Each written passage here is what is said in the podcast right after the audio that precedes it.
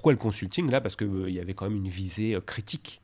C'est-à-dire que je pense que dans le consulting se joue quelque chose de nos idéologies contemporaines, idéologie managériale, pouvoir de l'économie sur nos vies, règne du tableau Excel, pour faire vite, que moi j'ai subi, que des millions de gens subissent dans notre pays et bien au-delà. C'est un règne sans partage, quasiment. et puis un, règne qui est transparent à lui-même, c'est-à-dire qu'il ne sait même pas qu'il est une idéologie, il se pense comme euh, juste le, le cours normal des choses. Et donc la littérature, elle a quelque chose à faire avec des objets comme ceux-là. Auteur, autrice, éditeur, éditrice ou encore illustratrice, illustrateur. Ce qui se lit, le podcast de la librairie Le Fayère à Rennes donne la parole aux auteurs et aux acteurs du livre.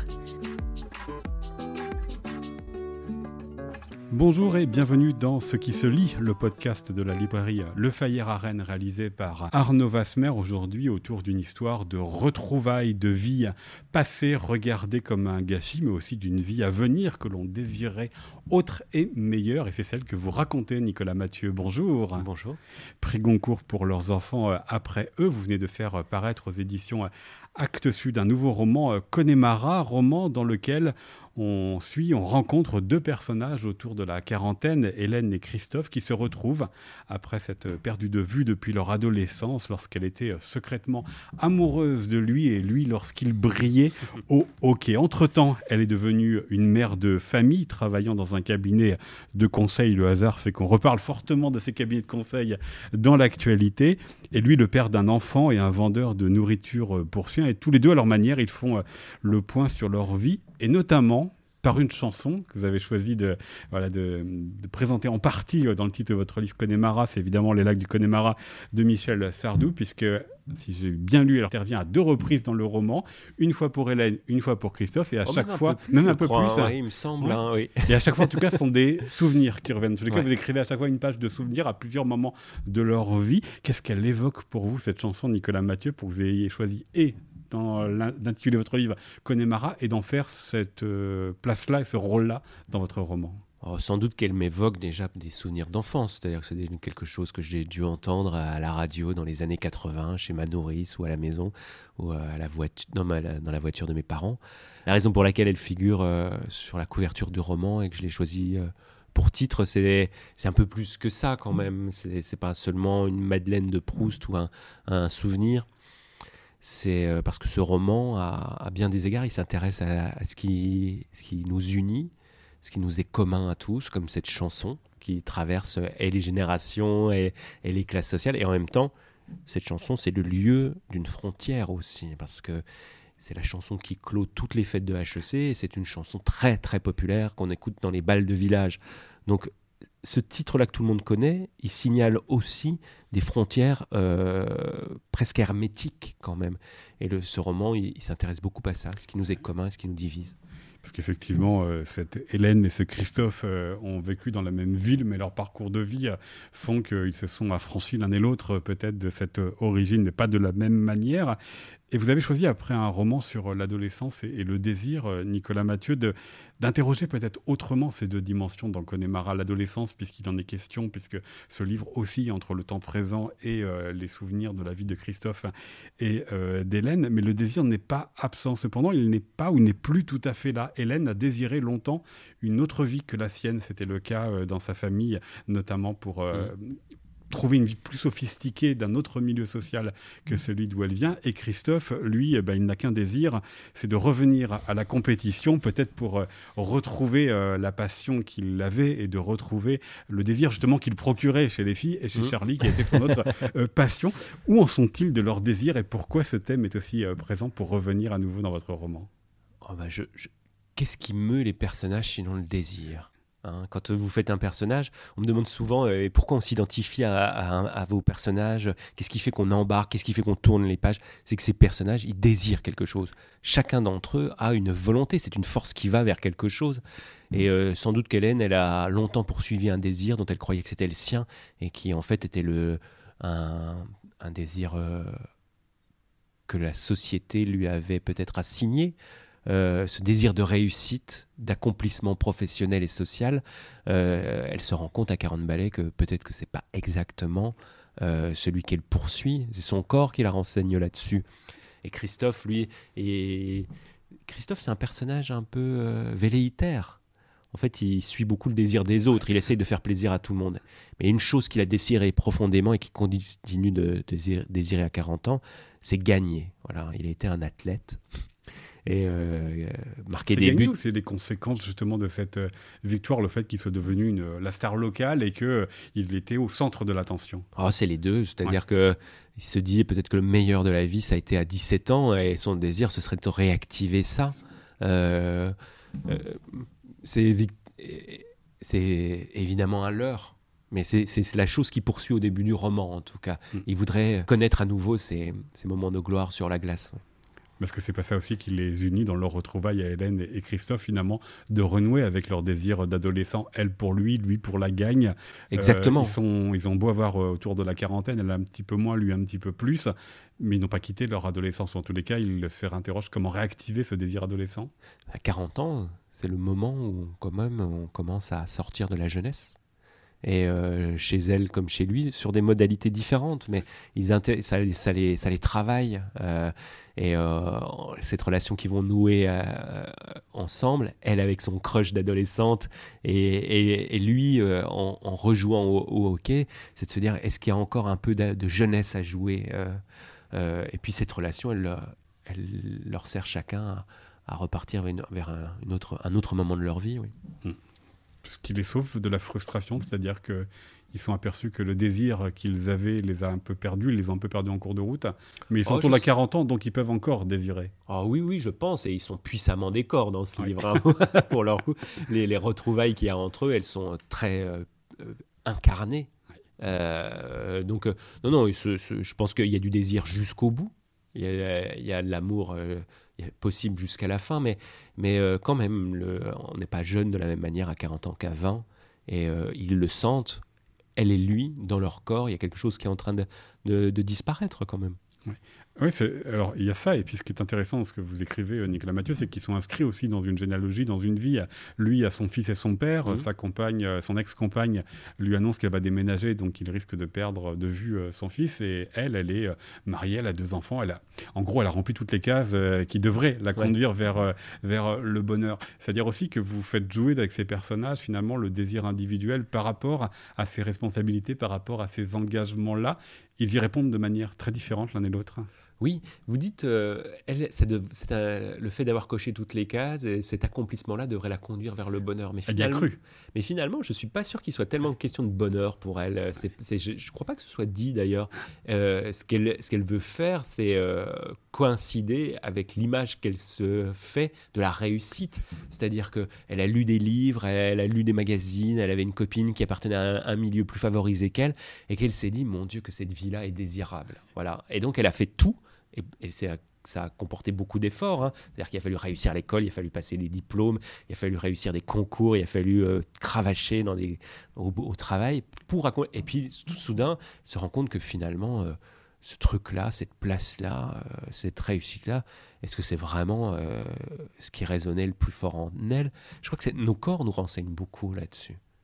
C'est pas facile quand même de l'admettre et de changer de trajectoire parce qu'elle a quand même fondé toute sa vie là-dessus, fondé son rapport. Non seulement c'est pas facile, mais c'est terrible. Parce, que... vous avez parlé de la copine, mais on pourrait parler aussi des, parents, où euh, ils sont d'une vie simple, un langage simple, et elle le rappelle suffisamment euh, souvent. Et euh, ils ont vu leur fille partir, s'élever socialement, s'élever intellectuellement, avec un, mélange de peur et de fascination. c'est pas simple de se dire finalement que ce qu'on a fait à ses parents, bah, tout ça pour ça. Tout ça pour ça. Alors même si ça valait le coup, c'est déjà pas simple parce que c'est un assassinat. c'est quelque part. Réserver euh, un héritage. Euh, oui, euh, quand même. C'est en ça que ça consiste. Hein, s'arracher à son milieu, c'est quelque part refuser le passage de témoin, qu'on le veuille ou non. Et puis, alors c'est déjà dur en soi, et puis de se dire peut-être qu'en fait cette trahison-là, ça valait pas tant le coup que ça. Mais de toute façon, euh, devenir, c'est toujours trahir. Euh, et qu'il y a, il faut se salir les mains, euh, quoi qu'il en soit, quelque part. Et, mais, et finalement, à 40 ans, elle refait la même chose qu'à 15.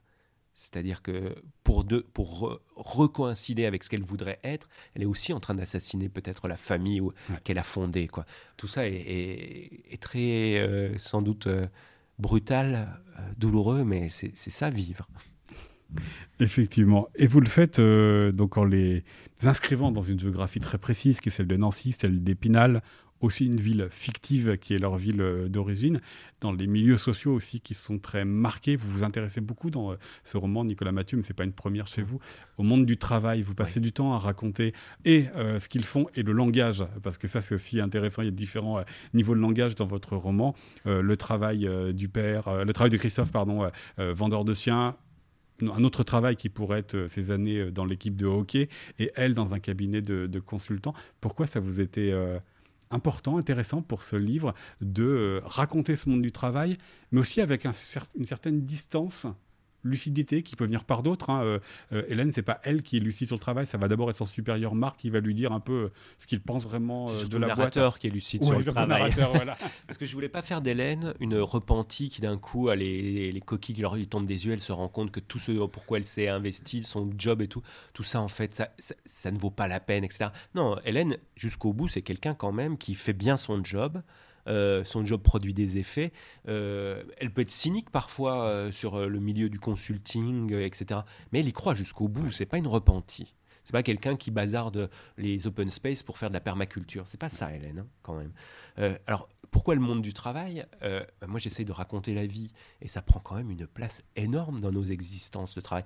Souvent, c'est drôle parce que euh, quand, on m'interroge, je me dis pourquoi, pourquoi la sensualité Pourquoi le travail? Mon Dieu, mais la place que ça prend dans nos existences, vous vous rendez compte? Donc, euh, moi, j'essaye de rendre ça, ça m'intéresse. ça, ça m'intéresse à chaque fois que les gens me parlent de leur travail, moi, ça me passionne comment ils font des choses. Voilà. Euh, et puis, euh, pourquoi le consulting Là, parce qu'il euh, y avait quand même une visée critique. C'est-à-dire que je pense que dans le consulting se joue quelque chose de nos idéologies contemporaines, idéologie managériale, pouvoir de l'économie sur nos vies, règne du tableau Excel, pour faire vite, que moi j'ai subi, que des millions de gens subissent dans notre pays et bien au-delà.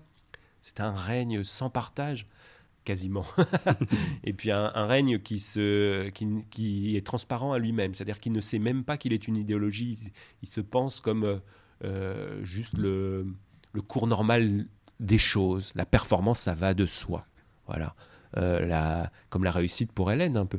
Et donc la littérature, elle a quelque chose à faire avec des objets comme ceux-là, avec la bêtise du temps, avec le, euh, l'esprit du moment, avec les pentes euh, sur lesquels on nous pousse. Donc euh, voilà, moi j'avais j'avais des, des revanches à prendre voilà, sur ces, ces C'est un livre vengeur Bien sûr. Ah oui, oui, moi je suis pas. vous savez, on critique beaucoup les passions tristes. Moi je les prends à bras le corps. Hein, la, la, la, vengeance, la colère, euh, le dépit, tout ça. Moi je m'en sers comme pétrole pour faire marcher mon moteur. Hein. Vous dites effectivement que la littérature a à s'emparer de cela, mais vous vous êtes aussi emparé des mots de ces, de ces mondes-là. C'est-à-dire qu'il y a plusieurs niveaux de, vocabulaire dans votre livre. Il y a euh, les mots de l'adolescence, euh, meuf, mec, euh, rencard. Il y a le langage simple des parents d'Hélène. Il y a le langage plus sophistiqué de la copine et des parents de la copine d'Hélène, Charlotte, qui, voilà, on, est cadre, on vient de Sciences Po, on est, on est riche, on, est, on a ces références-là. Et puis, il y a le langage du business chez Christophe et le langage, justement, de ces cabinets consultants qui est fait de mots valises, de mots d'anglais, de mots qui sonnent parfois souvent un peu creux.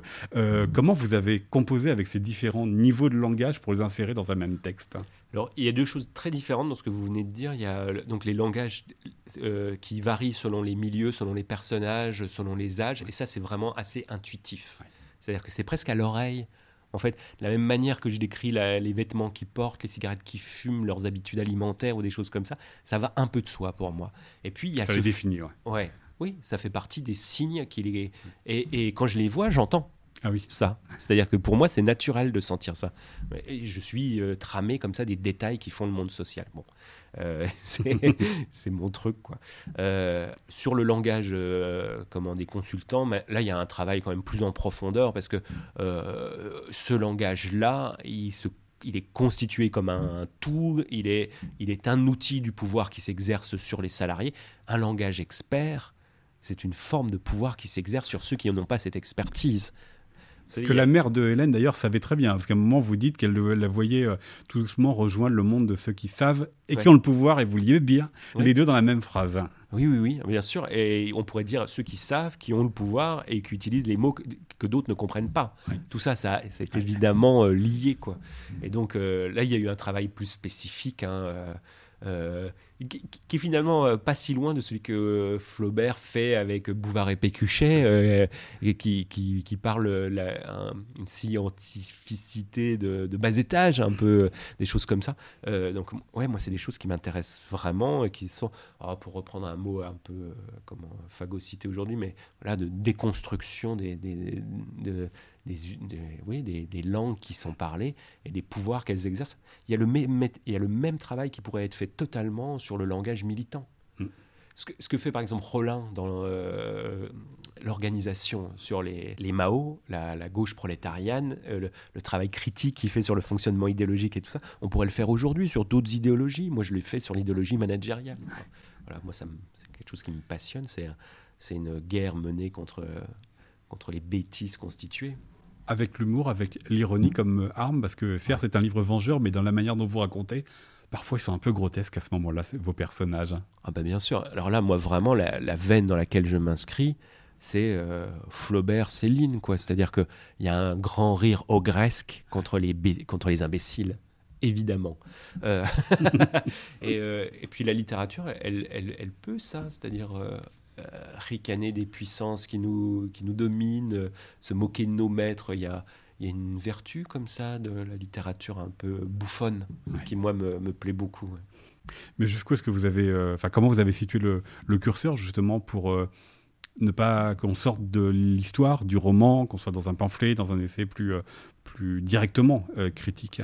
Oh, Honnêtement, enfin, c'est difficile de répondre à des questions comme ça parce que c'est relativement euh, au doigt mouillé, à l'instinct, c'est intuitif, on fait des essais, on, le pousse trop loin, puis après on le ramène un peu plus bas. Vous, voyez, c'est comme quand vous réglez votre chaîne IFI, euh, euh, c'est à l'oreille, quoi.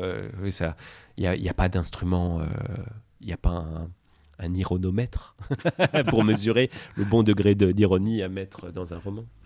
Alors bah, justement, ça tombe bien que vous parliez de, ça, parce que dans ces podcasts, on s'intéresse également à la manière dont euh, euh, les auteurs travaillent avec leurs éditeurs. Euh, justement, est-ce que ce fut l'un des enjeux de ce travail en commun pour écrire ce roman, de trouver la bonne voix, le bon son?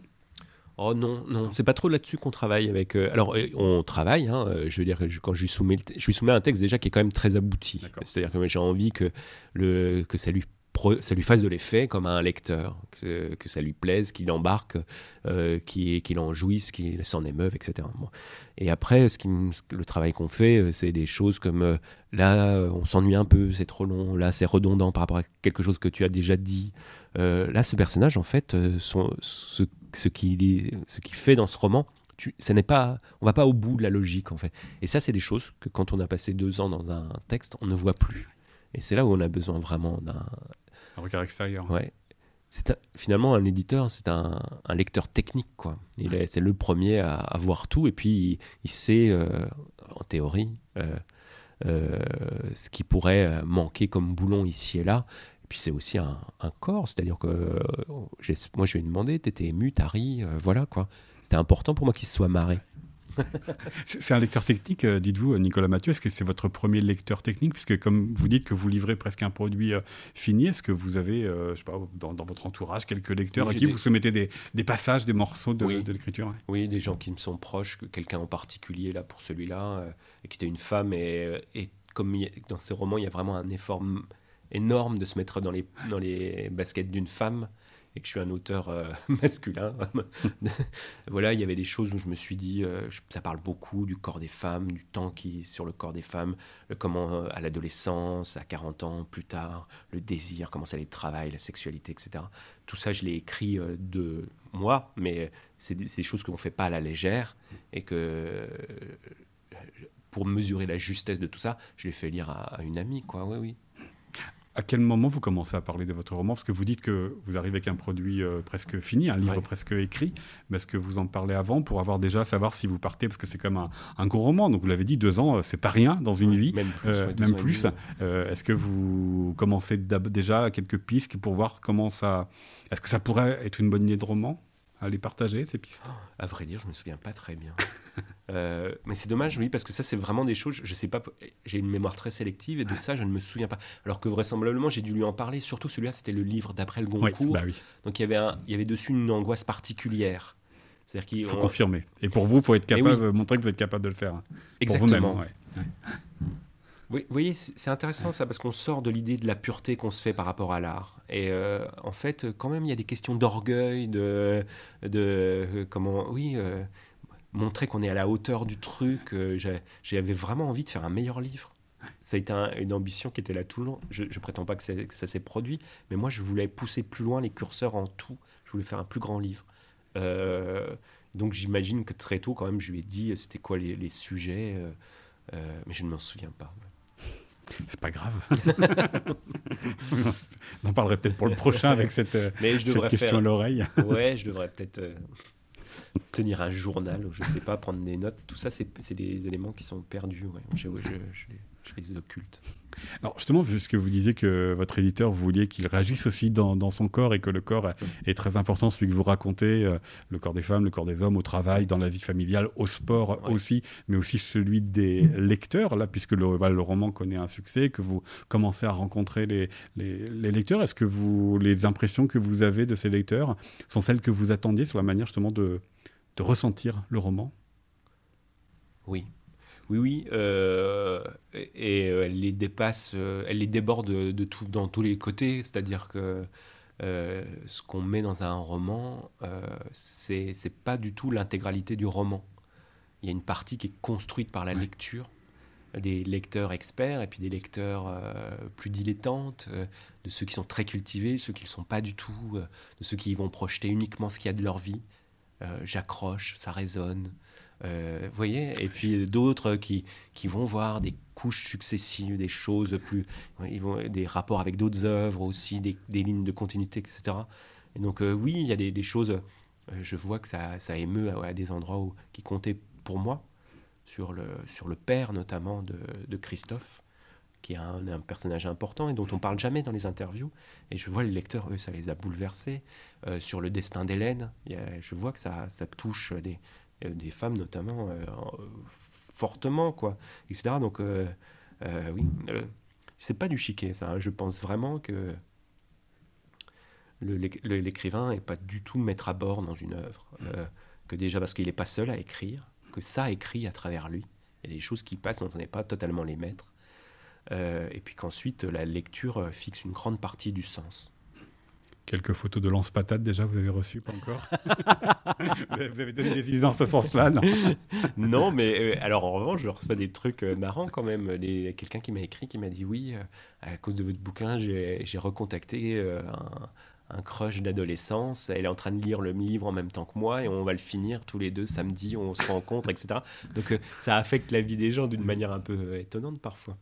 Effectivement. Et puis le lance-patate, ben voilà, j'encourage les auditeurs à, le découvrir. C'est une de vos trouvailles dans les occupations de, ben oui, de Christophe et de ses amis. C'est à découvrir dans Connemara, votre nouveau roman paru aux éditions Actes Sud. Nicolas Mathieu, merci beaucoup à vous. Merci à vous. C'était Ce qui se lit, un podcast réalisé par Arnaud Vasmer pour la librairie Le Fayère. Le podcast vous a plu? N'hésitez pas à vous abonner, à partager et à nous suivre sur les réseaux sociaux.